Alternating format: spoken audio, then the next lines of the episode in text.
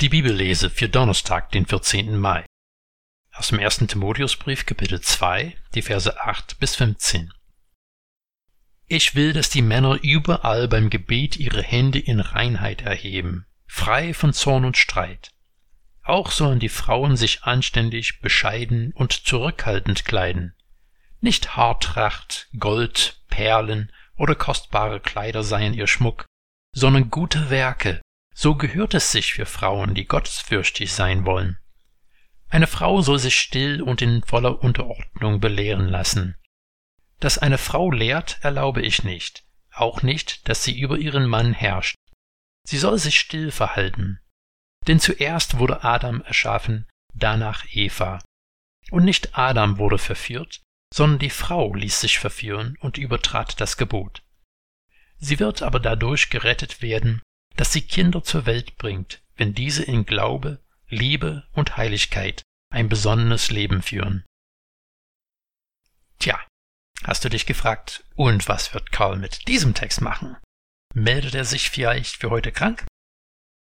Fakt ist, diesen Text einigermaßen tiefgehend zu behandeln wäre wahrscheinlich zu viel für nur eine Predigt, um ganz von einer kurzen Tagesandacht zu schweigen. Es geht hier darum, etwas Hilfreiches mit auf den Weg zu geben, ohne zu beanspruchen, die Antworten auf alle Fragen für alle Zeiten geben zu können. Also meine Strategie für diesen Text besteht in zwei Teilen. Erstens, ich möchte ein paar Anmerkungen zu dem Text machen, die zum Nachdenken über unseren Umgang mit einem solchen Text insbesondere, aber mit allen biblischen Texten insgesamt anregen sollen. Zweitens, es ist oft hilfreich, mit einem solchen Text die Perspektive auf eine andere Ebene zu bringen oft als eine Metaebene bezeichnet, um uns einen neuen Blickwinkel zu geben. Bei einem solchen Text begegnen einen oft zwei radikal unterschiedlichen Ansätze. Es gibt die eine Gruppe, die allgemein als konservativ bezeichnet wird, die sagen, hier steht es schwarz auf weiß und daran gibt es nichts zu rütteln. Die andere Gruppe, die dann oft als liberal bezeichnet wird, die in der letzten Konsequenz die Schere holen und solche Texte für bestenfalls veraltet, schlimmstenfalls pervers erklären und solche Texten am liebsten ausschneiden wollen. Konservative wollen oft die Einschränkungen für Frauen hervorheben. Übrigens, in meiner Erfahrung habe ich die Betonung dieser Verse mindestens genauso oft von Frauen gehört wie von Männern. Wollten sie mich belehren?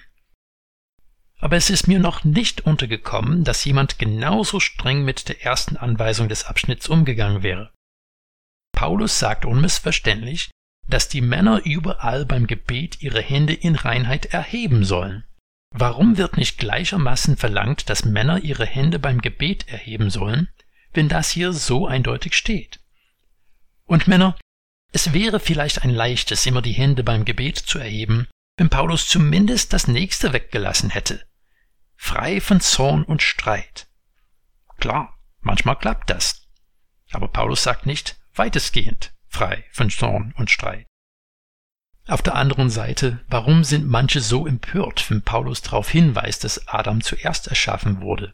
Darf zum Beispiel das Erstgeburtsrecht, das eine bedeutende Rolle in Fragen der Familienordnung gespielt hat, für Paulus in seinem Denken keine Rolle spielen? Aber ich denke, hier sollte etwas anderes eine größere Rolle spielen, als nur die einzelnen Worte und Sätze auf die Waage zu legen in den drei Abschnitten, die wir bisher vom ersten Timotheusbrief betrachtet haben, hat er Jesus in den Mittelpunkt gestellt. Es wäre unzulässig zu sagen, dass er hier anders argumentiert, nur weil der Name Jesus in diesem Abschnitt nicht vorkommt. Wir müssen diese Schrift als eine Einheit verstehen und nicht als einzelne Abschnitte, die wir unabhängig voneinander verarbeiten können. Höre auf diese Worte von Jesus aus Markus Evangelium Kapitel 10, die Verse 42 bis 45.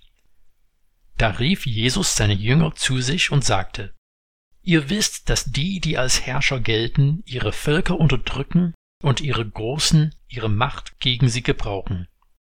Bei euch aber soll es nicht so sein, sondern wer bei euch groß sein will, der soll euer Diener sein, und wer bei euch der Erste sein will, soll der Sklave aller sein. Denn auch der Menschensohn ist nicht gekommen, um sich dienen zu lassen, sondern um zu dienen und sein Leben hinzugeben als Lösegeld für viele. Jesus hat nicht gesagt, dass ein Geschlecht sich als Diener zu verstehen hat. Er forderte alle auf, wenn sie groß sein wollen, sollen sie der Diener aller sein. Wenn der Schöpfer der Welt und der König der Ewigkeit gelebt hat, um zu dienen, was bedeutet das für unseren Umgang mit einem solchen Text wie unsere heutige Bibellese?